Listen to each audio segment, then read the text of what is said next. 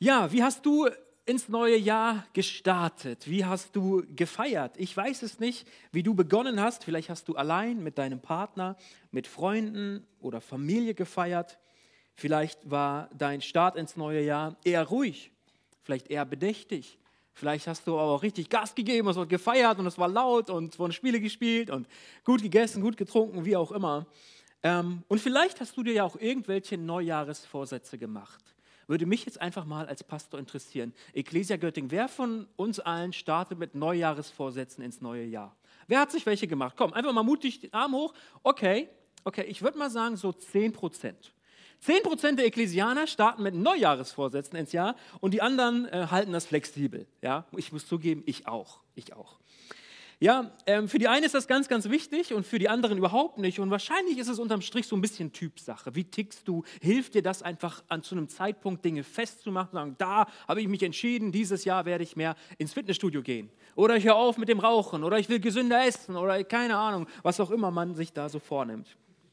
Aber wisst ihr, unabhängig von der Gewohnheit, sich Dinge im neuen Jahr vorzunehmen oder eben nicht, als Menschen, die davon überzeugt sind, dass es Gott gibt und wir deshalb an ihn glauben und ihm nachfolgen, sollte der Wunsch, im Glauben an ihn zu wachsen, nicht nur irgendein Vorsatz sein, sondern unser ständiger Begleiter. Gibt es in deinem Herzen den Wunsch, in deinem Glauben zu wachsen, Schritte zu gehen oder bist du irgendwie auf so einem Plateau angelangt, dass du sagst, ach so wie es ist, ist doch gut. Ich habe so meine Lieblingsgewohnheiten, die halte ich. Ich bin doch sonntags in der Kirche. Ich gehe zu meiner kleinen Gruppe. Ja, ich bete irgendwie regelmäßig. Äh, den Vers des Tages lese ich mir auch in der App vor. Keine Ahnung, ja? Ist in deinem Herzen der Wunsch, dass du sagst, Gott, ich will mehr.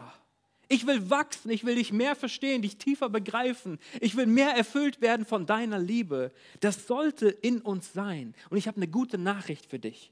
Es ist noch nicht zu spät. Du hast heute die Chance, dir vorzunehmen, dass dieses neue Jahr ein Jahr für dich wird, in dem dein Glaube und auch du wächst. Es soll ein Jahr werden, in dem dein Glaube nicht stagniert, sondern fester und tiefer und größer wird. Denn eins kann ich dir verraten, das ist auch Gottes Wille für dein Leben. Gottes Wille für dein Leben ist, dass dein Glaube wächst.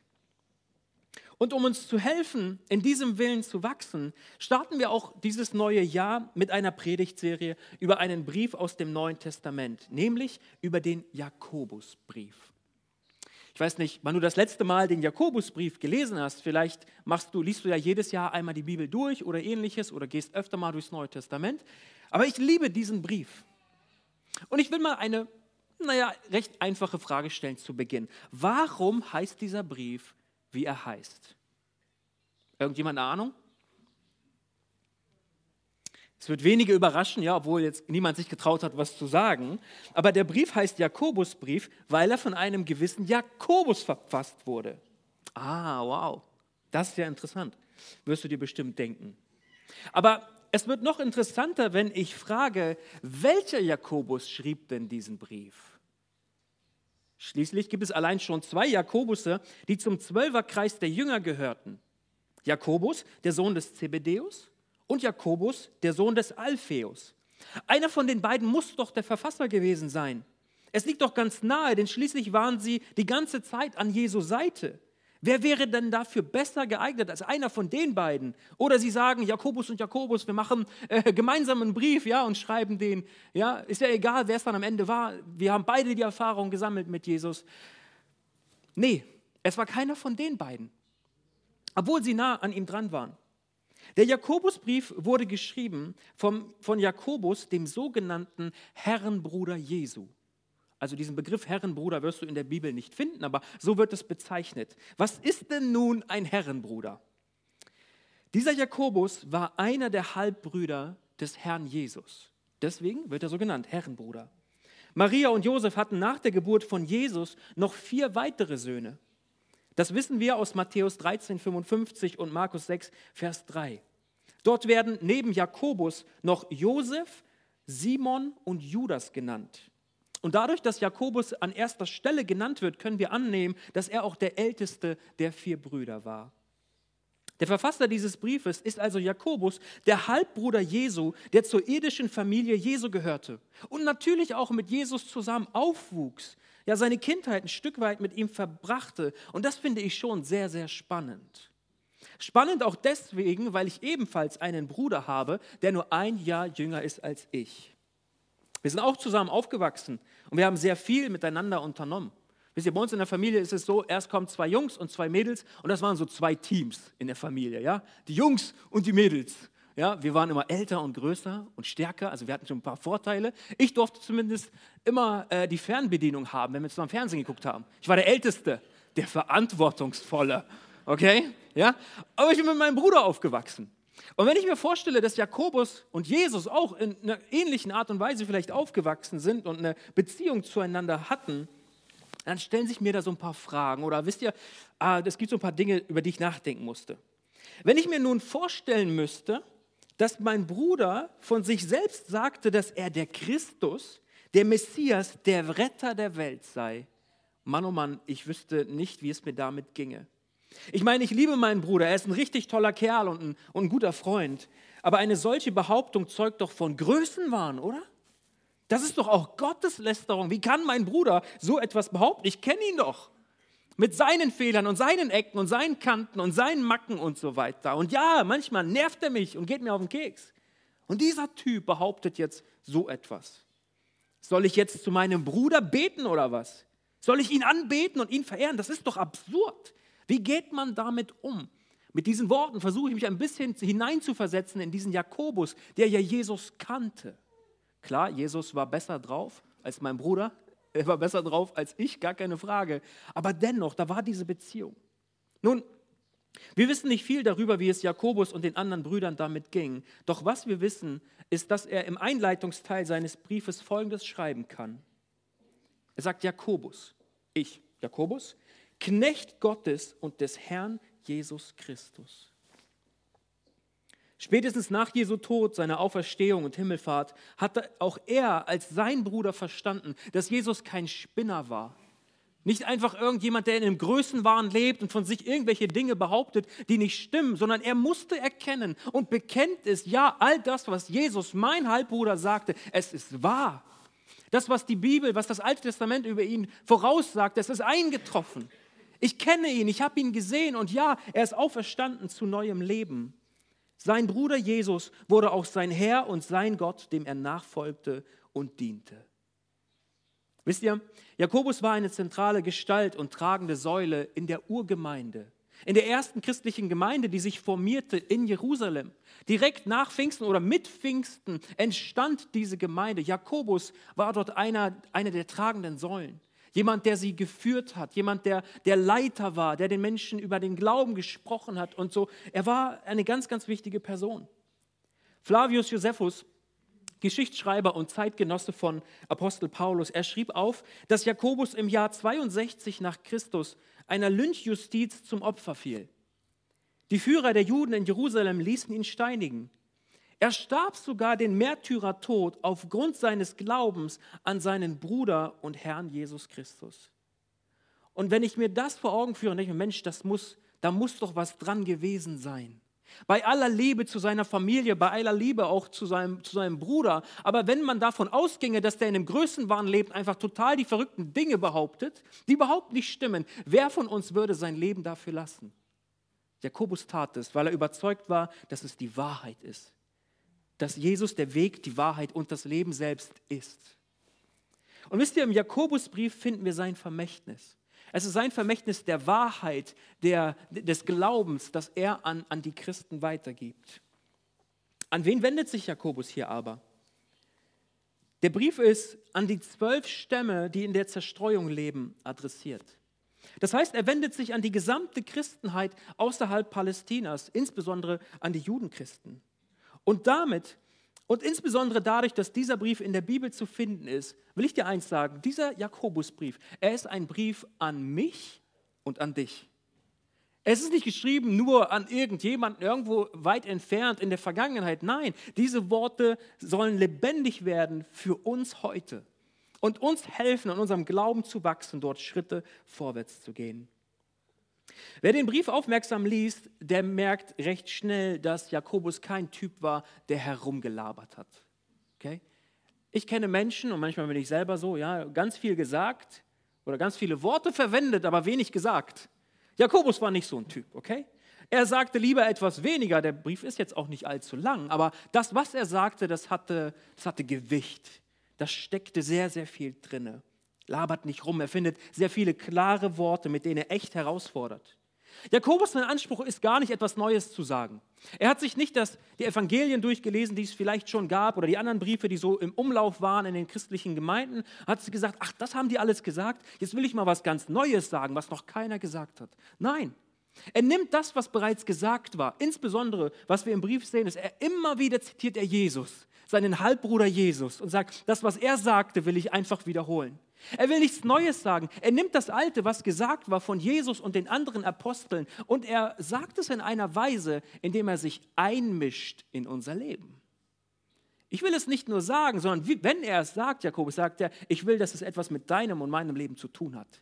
Ich mische mich ein, ich stelle Fragen. Er legt den Finger in wunde Punkte und er fordert uns heraus, neu über die Art und Weise, wie wir unseren Glauben leben, nachzudenken und es zu hinterfragen. Und manchmal, wenn ich über den Brief spreche, nenne ich ihn ähm, ein, ein Tritt in den Hintern. Okay? Der Jakobusbrief gibt uns im Glauben wirklich manchmal einen Tritt in den Hintern. Und das meine ich sehr, sehr positiv. Denn manchmal braucht man diesen, oder? Um mal wach zu werden und um in die Gänge zu kommen.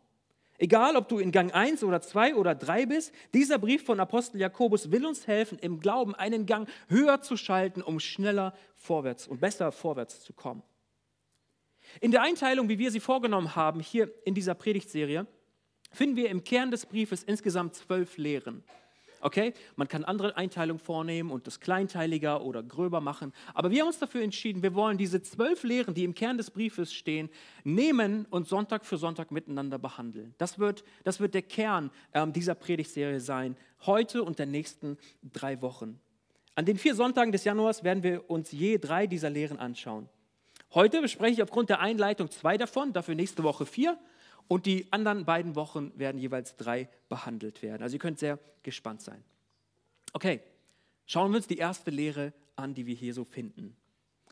Seine ersten Lehre gebe ich die Überschrift Kein Ansehen der Person.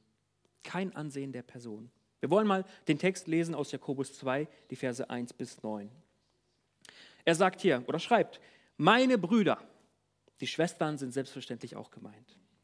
Haltet den Glauben an Jesus Christus, unseren herrlichen Herrn, frei von jeder Parteilichkeit. Nehmen wir an, es kommt ein Mensch, ein Mann in eure Versammlung, der, der goldene Ringe an den Fingern hat und teure Sachen trägt. Und dann kommt ein Armer in schmutziger Kleidung herein.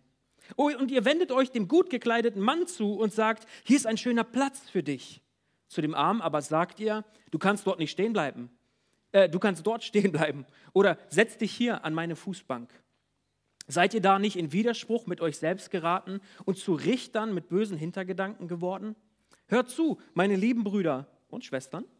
Hat Gott nicht gerade die, die in den Augen der Welt arm sind, ausgewählt, reich im Glauben und Erben jenes Reiches zu sein, das er denen versprochen hat, die ihn lieben? Aber ihr habt den Armen zurückgesetzt. Sind es nicht gerade die Reichen, die euch tyrannisieren? Ziehen nicht sie euch vor die Gerichte? Sind nicht sie es, die den guten Namen dessen, dem ihr gehört, in Verruf bringen? Wenn ihr wirklich das königliche Gesetz in der Schrift erfüllt, liebe deine Nächsten wie dich selbst, dann tut ihr recht. Wenn ihr aber bestimmte Menschen bevorzugt, dann begeht ihr eine Sünde und werdet vom Gesetz als Übeltäter überführt. Wir haben nicht die Zeit, in die Tiefe zu gehen. Doch die Essenz und die Lehre des Jakobus, die hinter diesen Worten steht, wollen wir uns ansehen. Die Sprache des Jakobus ist konkret und er nimmt auch kein Blatt vor den Mund. Es ist kein Wischiwaschi und jeder soll sich am Ende aussuchen, was ihm gefallen hat oder angesprochen hat oder so. Nein, er ist klar und er gebraucht dafür auch klare Bilder. Entscheidend ist hier die Mahnung, den christlichen Glauben frei von Parteilichkeit zu leben. Es sollen keine Parteiungen in der Gemeinde entstehen. Keine Gruppen oder Einzelpersonen sollen bevorzugt oder vernachlässigt werden. Denn Jesus war nicht parteilich und auch Gott ist es nicht. Bei ihm gibt es kein Ansehen der Person, sondern er bietet seine Gnade allen Menschen an. Vollkommen egal, ob du arm oder reich, ob du jung oder alt, ob du helle oder dunkle Haut Mann oder Frau, gebildet oder ungebildet bist, jeder Mensch ist in den Augen Gottes gleich viel wert. Einfach schon allein deswegen, weil er sein Geschöpf ist, weil er Ebenbild Gottes ist, wie die Bibel es sagt. Deswegen, da heraus hat der Mensch allein schon Wert vor Gott. Das ist der Maßstab Gottes. Und was Jakobus wichtig ist zu betonen, weil er merkte, dass es in manchen Gemeinden da ein bisschen Probleme gab. Reiche Leute kamen rein und man sagt, oh, hier, bitteschön, komm nach vorne. Hier hast du die beste Sicht, da stört dich keiner. Ja, da ist dann nicht Bruder XY, der mal die Hände hochhebt und dann kannst du nichts sehen. Nein, komm nach vorne, setz dich. Darf ich was zu trinken bringen? Ja, Gummibärchen oder, ja, nee. Und dann kam ein Armer rein und sagte, ach, du, geh mal da hinten hin. Oder ja, die, damals saßen die, die Ältesten der Gemeinde auf so Stühlen vorne und sie hatten Fußschemel für ihre, für ihre Füße. Und die hatten nicht so tolle Schuhe, wie wir sie heute haben, sondern es war heiß und sie haben Sandalen getragen. Und du kannst dir vorstellen, wenn du da am Fußschemel sitzt, wo der Älteste sitzt mit seinen Füßen, ja, äh, das duftet, ja, da setz dich mal hin. Du kannst da Platz nehmen. Ja, sagt, liebe Leute, nein, bitte nicht. Das ist eine Sünde, wenn ihr das tut. Gott macht diesen Unterschied nicht. Reich oder arm, jung oder alt, gebildet, und vollkommen egal. Jeder Mensch hat denselben Wert vor Gott und ihm ist deutlich, das klar zu machen. Das ist der Maßstab Gottes und die erste Lehre, die wir uns heute anschauen, wenn wir darüber sprechen, kein Ansehen der Person ist. Liebe Leute, das gilt auch für uns. Denn auch wir, auch jeder Mensch steht in der Gefahr, Menschen unterschiedlich zu behandeln. Wenn da jemand Reiches ist, jemand Einflussreiches, jemand, der, ähm, keine Ahnung, gebildet ist oder so, manchmal hat man doch so Hintergedanken, oder? So, hier könnte ich einen Vorteil bekommen. Oder Menschen, die gut vernetzt sind, ach, er kennt ja den und den und den und vielleicht und so, ne? Vielleicht kennst du solche Gedanken. Oder wenn jemand anders dir begegnet, der im Gegenteil vielleicht sehr einfach gekleidet ist, einen einfachen Job hat, wenig Einfluss und so weiter, hm, soll ich den Kontakt, Kontakt pflegen, ja oder nein? Auch unsere Kirche hat so viele unterschiedliche Menschen und ich bin so dankbar dafür. Wir sind keine Gemeinde der Armen, wir sind aber auch keine Gemeinde der Reichen. Doch was unsere Gemeinde ist und immer sein wird, ist, sie ist die Gemeinde Jesu. Kann jemand Amen dazu sagen? Die Gemeinde Jesu. Und es soll keinen besseren Ort geben, an dem der Millionär und der Bettler friedlich zusammen sein können, als die Gemeinde Jesu. Und deswegen gilt für uns, jeder, aber auch absolut jeder ist willkommen. Das gehört dazu.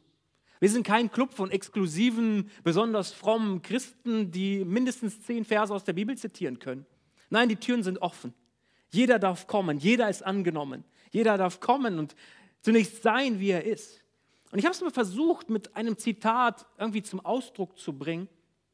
Es lautet, das, was menschlich beurteilt beeindruckt, wie Reichtum, Intelligenz und Kontakt und all das, ja? Das, was menschlich beurteilt beeindruckt und das, was menschlich beurteilt uninteressant ist, soll sich in der Gemeinde Jesu weder positiv noch negativ auf den Umgang mit einem Menschen auswirken. Das ist der Maßstab, den Jakobus hier formuliert. Sagt, liebe Leute, macht diesen Unterschied nicht. Das ist verkehrt, das ist falsch. Spielt keine Rolle, ob uns die Person passt oder nicht. Zunächst gilt, jeder ist willkommen, jeder wird angenommen und wird nicht besser oder schlechter behandelt wie die anderen. Wehe, wir schauen andere Leute komisch an oder behandeln diese anders, sei es besser oder schlechter. Davor warnt Jakobus hier ausdrücklich. Darf ich mal fragen, wer von euch war schon mal oder ist in einem Fitnessstudio angemeldet? Viele von euch waren da. Ja? Jetzt weiß ich natürlich nicht, welche Erfahrung ihr mit Fitnessstudios gemacht habt, aber ich erzähle euch mal von einer, die ich gemacht habe. Ein Fitnessstudio, in dem ich angemeldet war, hier in Göttingen, ähm, war außenrum voller Spiegel. Es sind wahrscheinlich auch viele Fitnessstudios und so. Ja, und ähm, ich hatte das Gefühl, dass in diesem Fitnessstudio du schon richtig sportlich allein reingehen musst, okay? Ja, ich bin da immer so rein in meiner Tasche und so weiter. Aber dann habe ich festgestellt, die, die nach mir kamen, die haben das viel sportlicher irgendwie drauf gehabt. Die kamen schon im Muskelshirt, Sporttasche, ja, und dann gehen sie rein und schon so, so angespannt und so weiter, richtig Sport. Und alle gucken so, wow, krass, krass, ja. Äh, die Blicke habe ich nicht bekommen, so, ja. Äh, aber, ne, so, so, du musst schon sportlich reingehen, du musst schon richtig dynamisch sein und so weiter und schon ein bisschen die Muskeln vorher angepumpt haben, dass das auch noch was aussieht oder so, ja. Und als ich das darüber nachdachte, meine Jüte, ja, wie, wie schön wäre das eigentlich, wenn hier irgendjemand käme, der überhaupt nicht so aussieht, sondern, sondern vielleicht ein bisschen Übergewicht hat wo man sieht, hey, die Person, der würde es richtig gut tun, Sport zu machen machen. Darüber müsste man sich doch viel mehr freuen, oder? Nicht, dass die Supersportler Sport machen, das ist eh klar, aber wenn die kämen, die das mehr bräuchten aufgrund ihrer Gesundheit oder sonst was, da müssten alle sagen, hey, Hammer, dass du da bist. Cool, wir unterstützen dich, wir feiern dich, ja? Wenn du Fragen hast, komm zu mir, ich erklär's dir. Ich habe Muckis, ich mache das schon lange, okay? Aber dir will ich helfen. Und als ich darüber nachdachte, dachte ich meine Güte, möge der Herr uns davor bewahren, dass Kirche zu so einem Ort wird. Wo du schon als besonders frommer irgendwie reinkommen musst, irgendwie bestimmt gekleidet, ja? Ach so, der Pastor trägt Hemd und Pulli. Ja, nächste Woche zieh es auch an. Da siehst du ein bisschen frommer aus. Ah, die heben hier die Hände. Ja, alles klar. Ja. Und dann im Refrain klatschen sie. Mach ich auch mit. Ja. Wehe, möge Gott uns davor bewahren, dass wir zu so einem Ort werden, wo Menschen das Gefühl bekommen, ich muss schon irgendwie fromm hier reinkommen. Sondern weißt, wisst ihr, was ich mir wünsche, liebe Ecclesia? Wenn Menschen kommen und wir merken, hey, weißt du, die haben, die kennen Jesus vielleicht noch gar nicht. Sie reden noch nicht so Sie denken noch nicht so. Sie, sie haben ihn einfach noch nicht erlebt und in ihrem Leben wird das irgendwie sichtbar und spürbar, dass wir aufstehen und klatschen und sagen, hey, cool, dass du da bist. Denn wir sind eine Kirche, die Gemeinde Jesu und zu, zu ihm wollen wir dich bringen. Möge Gott uns davor bewahren. Amen. Kein Ansehen der Person. Diese Paral oder das, was Jakobus hier lehrt, ist nichts Neues, das habe ich uns gesagt. Es hat eine Parallele zu etwas, was Jesus bereits gesagt hat in der Bergpredigt. Das wollen wir uns noch kurz ansehen. Jesus spricht hier zu einer riesengroßen Volksmenge und er sagt, wenn ihr nur die liebt, die euch auch lieben, hey, was ist daran Besonderes, oder? Das tun sogar die bestechlichen Steuereintreiber. Das waren die aller, aller schlimmsten damals. Es gab nichts Schlimmeres als bestechliche Steuereintreiber. Selbst die machen das. Die Menschen, die die, die lieb haben, die haben sie auch lieb. Was ist daran Besonderes? Wenn ihr zu euren Freunden freundlich seid, wodurch unterscheidet ihr euch dann von den anderen Menschen? Das tun sogar die, die Gott nicht kennen. Ihr sollt aber, und das ist wichtig, ihr sollt aber vollkommen sein, so wie euer Vater im Himmel vollkommen ist. Wie erreichen wir diese Vollkommenheit? Indem wir an diesem Punkt einen Unterschied machen. Wenn ich freundlich bin zu denen, die zu mir freundlich sind, ganz ehrlich, was ist da Besonderes dran? Wenn ich eingeladen wurde zum Essen und die Person wieder zurück einlade, was ist daran Besonderes? wenn jemand mir ein Lob, mich lobt oder mir ein Kompliment macht und ich gebe ein Kompliment zurück. Was ist daran Besonderes? Aber besonders wird es, wo wir die sind, die geben. Wo wir die sind, die lieben. Wo wir die sind, die zuerst sehen und auf Menschen zugehen und ihnen dienen und unser Herz für sie aufmachen, unser Haus für sie aufmachen, sie einladen zum Essen, was, auch immer, was dir auch immer einfällt. Das ist das, was Gott von uns möchte. Kein Ansehen der Person. Die zweite Lehre, die wir uns ansehen möchten, ist wie folgt überschrieben. Glaube, äh, Glaube führt zu Taten. Und das ist der Text dazu. Liebe Brüder, und selbstverständlich, ihr lieben Schwestern, seid ihr auch gemeint. Was nützt es, wenn jemand von seinem Glauben spricht, aber nicht entsprechend handelt? Ein solcher Glaube kann niemanden retten. Angenommen, jemand sieht einen Bruder oder eine Schwester um Nahrung und Kleidung bitten und sagt, lass es dir gut gehen, Gott segne dich, halte dich warm und isst dich satt, ohne ihnen zu essen oder etwas anzuziehen zu geben. Was nützt ihnen das? Es reicht nicht nur Glauben zu haben. Ein Glaube, der nicht zu guten Taten führt, ist kein Glaube. Er ist tot und wertlos. Nun könnte jemand sagen, manche Menschen haben eben Glauben, andere vollbringen gute Taten.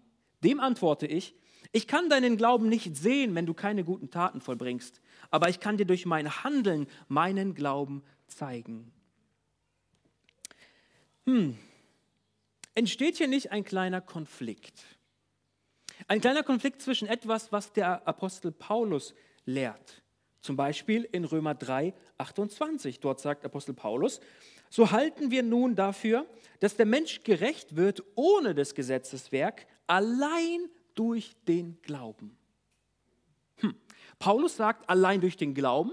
Jakobus sagt, ja, Glaube schon, aber es braucht auch Werke, um gerettet zu werden. Wer hat nun recht? Wie kann Jakobus davon sprechen, dass der Glaube tot und wertlos sei, wenn es keine Werke gäbe? Wer hat nun recht? In der Theologie gab es viele Kämpfe und Streitereien aufgrund dieser Aussage des Jakobus. Und manch einer war sogar der Meinung, dass man den ganzen Brief deswegen aus dem Testament, äh, Neuen Testament nehmen müsste. Doch im Kern besteht hier kein Widerspruch. Es ist nicht entweder oder, entweder Taten oder Glauben. Ich möchte versuchen zu erklären, wie Gnade, Glaube und Werke zusammengebracht werden müssen. Ja, wir werden nicht aus Werken des Gesetzes gerettet. Damit ist gemeint die Einhaltung des Gesetzes und der Gebote aus dem Alten Testament. Das rettet nicht. Warum? Weil keiner von uns sie wirklich halten kann aus seiner Kraft. Und wenn man ein Gesetz übertreten hat, hat man somit am ganzen Gesetz ähm, äh, ist man sündig geworden. Das Gesetz kann nicht retten, weil wir es nicht schaffen, es vollkommen einzuhalten. Es hat nur einer geschafft, Jesus Christus. Wir schaffen es nicht. Das Gesetz rettet nicht, sondern allein aus Gnade und durch Glauben sind wir gerettet. Doch Taten erst zeigen, ob dieser Glaube echt ist. Werke des Glaubens ähm, zeigen, dass der Glaube echt ist. Ohne Werke des Glaubens ist kein echter Glaube vorhanden, denn ein Lippenbekenntnis allein rettet nicht. Es, es ist nicht genug, eine Formel zu sprechen. Es ist nicht genug, bloß die Worte mit seinem Mund zu formulieren, Herr Jesus, ich glaube an dich, bitte rette mich.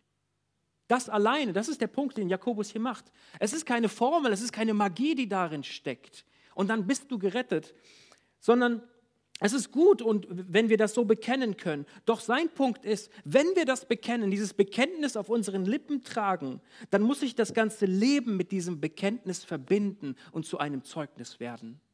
Es kann nicht bei unserem Mund bleiben, sondern die Hände muss das genauso erreichen und die Füße und unser Denken und all das, was unser Leben ausmacht.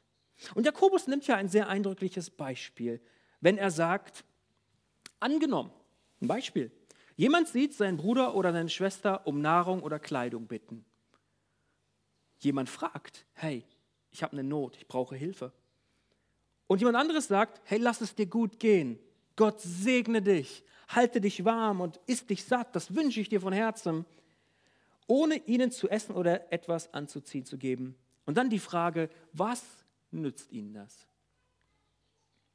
Deinen Segen kann man nicht essen. Aber die Lasagne, die du vorbereitest und vorbeibringst, schon. Dein Segen wird niemanden sofort wärmen. Aber eine deiner drei Winterjacken, die du abgibst, schon. Dein Segen bezahlt keine Rechnungen, aber dein Geld schon, wenn du es gibst. Versteht mich bitte nicht falsch. Es ist gut und richtig und kraftvoll, den Segen Gottes über Menschen auszusprechen. Lasst uns hier wieder nicht in dieses Ungleichgewicht fallen und sagen, ja, ich brauche nicht segnen, ich brauche nur tun. Nein, nein, nein, das muss schon zusammenkommen. Das ist wichtig und kraftvoll, wenn wir den Segen Gottes über Menschen aussprechen. Aber es gibt eine Gefahr darin. Denn zwischen diesem, ach, ich segne dich und ich wünsche dir und ich segne dich, kann man sich in, mit einem lieblosen Herzen auch sehr, sehr schnell hinter verstecken. Ich habe doch gesegnet, ich habe doch gesegnet. Aber wenn die Bereitschaft nicht da ist, zu tun, zu geben, einzuladen, zu kochen, was auch immer. Setz da ein, was du willst. Dann ist das falsch. Der Segen oder das Segnen und das Tun, der Glaube und die Tat müssen zusammenkommen und zusammenwirken. Ich möchte es mal so zusammenfassen. Werke des Gesetzes retten dich nicht. Wir werden auch nicht durch Werke des Glaubens gerettet. Das sind nicht die Werke. Werke des Glaubens zeigen aber, dass der Glaube echt ist und dieser echte Glaube, dieser echte Glaube rettet. Wir werden aus Gnade durch Glauben für Werke des Glaubens gerettet. Ich will es mal so sagen, wenn dein Glaube ein Lippenbekenntnis ist, aber es äußert sich nicht in und durch dein Leben, durch die Beziehung, die du hast, durch die Art und Weise, wie du sie führst, dann ist die Warnung, die der Apostel Jakobus hier äh, ausspricht, die sagt, pass auf, pass auf, denn dein Glaube muss sich schon als echt erweisen. Und ein echter Glaube wird uns immer dazu führen, dass wir etwas tun möchten. Wie können wir davon sagen, davon sprechen, dass wir an Jesus glauben, ihm nachfolgen, dass wir ihn lieben, dass wir ihm alles verdanken, dass er uns gerettet hat? Unser ganzes Leben führen wir vor ihm und es gehört auch ihm. Aber wir sehen jemanden, der eine Not hat und es lässt uns kalt obwohl wir die Möglichkeiten hätten zu helfen. Ist das echter Glaube? Jakobus hat da seine Zweifel. Und er warnt hier, er ermutigt aber auch gleichzeitig. Der Apostel Jakobus spricht hier sehr wichtige Themen an. Die erste Lehre, die wir uns anschauen, kein Ansehen der Person. Kennst auch du Menschenfurcht, wo du eine Person anders behandelst, vielleicht aufgrund ihrer Stellung. Du hättest vielleicht die Freimütigkeit, mit anderen zu reden oder irgendwie in Kontakt zu kommen oder so, aber da hindert dich etwas. Es gibt eine Blockade. Oder kennst du den Wunsch, jemanden besonders imponieren zu wollen, weil dich die Person beeindruckt, gewisse Vorzüge hat oder dir, du dir davon irgendeinen Vorteil versprichst? Ehre, wem Ehre gebührt. Doch vor Gott sind wir, was unseren Wert betrifft, alle gleich. Und wenn das stimmt, dann können wir uns nicht unterschiedlich behandeln. Darin liegt eine Gefahr. Was Jakobus, wozu er uns einlädt, wozu ich uns heute einlade, ist, lasst uns unser Herz da überprüfen. Wo sind wir vielleicht auch in so, ein, in so Gewohnheiten hineingekommen? Wo merken wir es vielleicht auch gar nicht mehr? Es geschieht eher unbewusst als bewusst, dass wir gucken, welche Beziehung bringt mir was? Wo kriege ich das meiste raus? Und wer mir nichts bringt, kicke ich aus meinem Leben raus. Kein Ansehen der Person. Und dann das Zweite, Glaube führt zu Taten. Echter Glaube führt zu Taten. Bleibt er ohne Taten der Liebe auf der Grundlage des Glaubens, dann ist irgendetwas faul. Willst du heute entscheiden, in diesem Jahr ein glaubensvoller Täter des Willens Gottes zu sein? Ich möchte das. Ich möchte, dass Gott heute Morgen nochmal neu sagen, nochmal neu bekennen und sagen, Herr, achter, erster, erster Gottesdienst in diesem Jahr. Ich treffe eine Entscheidung.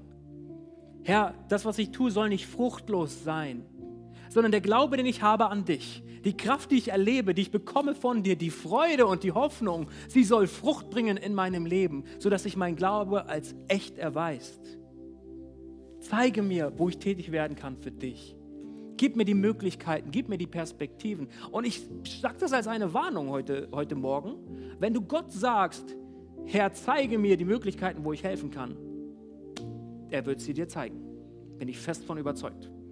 Du wirst auf einmal erstaunt sein, wie viele Möglichkeiten du siehst, wo du helfen kannst. Und dann wird die Herausforderung sein, es zu tun, es mit Gehorsam zu beantworten. Ich lade uns ein, dass wir uns einen Moment, weil ich glaube, dass das ein heiliger Moment ist, echt in der Stille vor Gott mal nehmen, heute Morgen.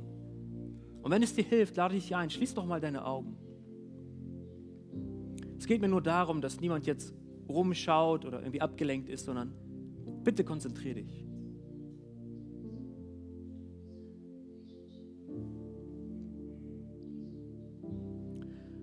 Und weißt du, diese Predigt halte ich, weil, und wir haben uns diese ersten beiden Lehren von Jakobus genauer angesehen, weil sie etwas bewegen und bewirken sollen in unseren Herzen. Und genau dazu rufe ich dich auf. Hat diese Botschaft, hat dieses, das Wort Gottes heute Morgen etwas in deinem Herzen bewegt, das du Gott sagen möchtest? Ist es vielleicht an der Zeit, dass du Buße tust und sagst, Gott, ja, wenn ich ehrlich mit mir selbst bin, dann habe ich oft sortiert. Welche Beziehung bringt mir was? Welche Beziehung bringt mir nichts? Ich habe Menschen angesehen und habe hab ihren Wert übersehen, den du ihnen zusprichst. Herr, vergib mir. Heil mein Herz, wo es krank ist. Und hilf mir, in gesunde, gute Beziehungen zu kommen und Menschen nicht zu übervorteilen und andere nicht zu benachteiligen. Ich will, dass du mich da gesund machst. Oder sagst du, ja, Pastor Marc, wenn ich so auf mein Leben schaue, dann, ja, war irgendwie wenig Tat da. Ich würde schon sagen und es mit meinem Mund bekennen, ich glaube an Jesus, ich folge ihm nach mit meinem ganzen Leben, aber ja, es gibt noch wenig Möglichkeiten, wo sich das erweist in meinem Leben. Aber das soll sich ändern. Ich wünsche mir, dass Gott mir hilft und dass er mir die Freude und die Kraft gibt, dass ich das tun kann, wozu er mich berufen hat, sodass mein Glaube sich als echt erweist, weil ich tätig werde, um des Namens Jesu willen. Und ich lade uns ein, dass wir uns einen Moment nehmen und du ein ganz persönliches Moment, äh, Gebet jetzt an Gott richtest. Er hört es. Sag es ihm.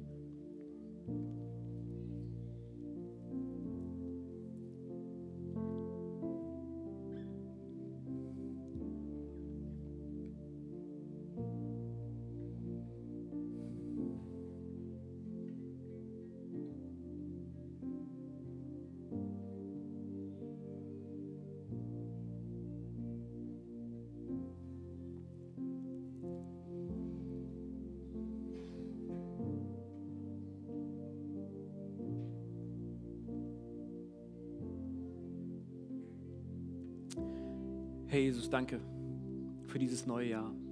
Es ist ein Geschenk an uns. Danke, dass wir auf die vergangenen Jahre blicken dürfen und sehen können, wie treu du bist, dass du versorgst, dass du hilfst, dass du eingreifst, dass du heilst, dass du Menschen rettest. Und wir sind überzeugt, du wirst es auch in diesem Jahr tun. Und Herr, du bist nicht fertig mit uns als Gemeinde, du bist nicht fertig mit uns persönlich, sondern du rufst uns in die Nachfolge und du sagst, mein Kind, ich wünsche mir, dass dein Glaube wächst. Bleib nicht stehen, gehe weiter, schalte einen Gang höher, Gib dich nicht zufrieden mit dem, was ist. Ich habe mehr für dich. Und ich bete darum, dass du diesen Wunsch in unser aller Herz ganz neu ausgießt. Dass wir nicht stagnieren, sondern wachsen wollen. Und wir wollen auch wachsen, indem wir dein Wort ehren und es beachten. Und so haben wir heute gehört, dass du ein Gott bist, der kein Ansehen der Person kennt. Du machst keinen Unterschied, was den Wert betrifft. Und du bist auch ein Gott, der sich uns gezeigt hat in Jesus, an den wir glauben dürfen. Doch dieser Glaube soll sich als echt erweisen durch Taten. Und so bitte ich dich, Herr, dass du genau das in unseren Herzen bewirkst. Wir wollen unseren Wert nicht aus Beziehungen ziehen, nicht aus irgendwelchen, nicht aus Berufung, nicht aus Karriere, nicht aus Familie, nicht aus Geld, nicht aus irgendwas, sondern allein aus dir. Und das soll uns helfen, gesund mit den Menschen um uns herum umzugehen, sie mit deinen Augen zu sehen, wie du sie siehst. Und Herr, Füll unsere Hände, sodass wir zu Tätern des Wortes hören und nicht nur zu Hörern. Dass wir die gehorsam sind in den Dingen, wo du uns rufst, ganz individuell. Schenk uns ganz neue Ohren, die offen sind, zu hören, was du sagst. Denn wir glauben daran, dass du sprichst. In Jesu Namen bete ich. Und wir alle sagen, Amen, Amen, Amen.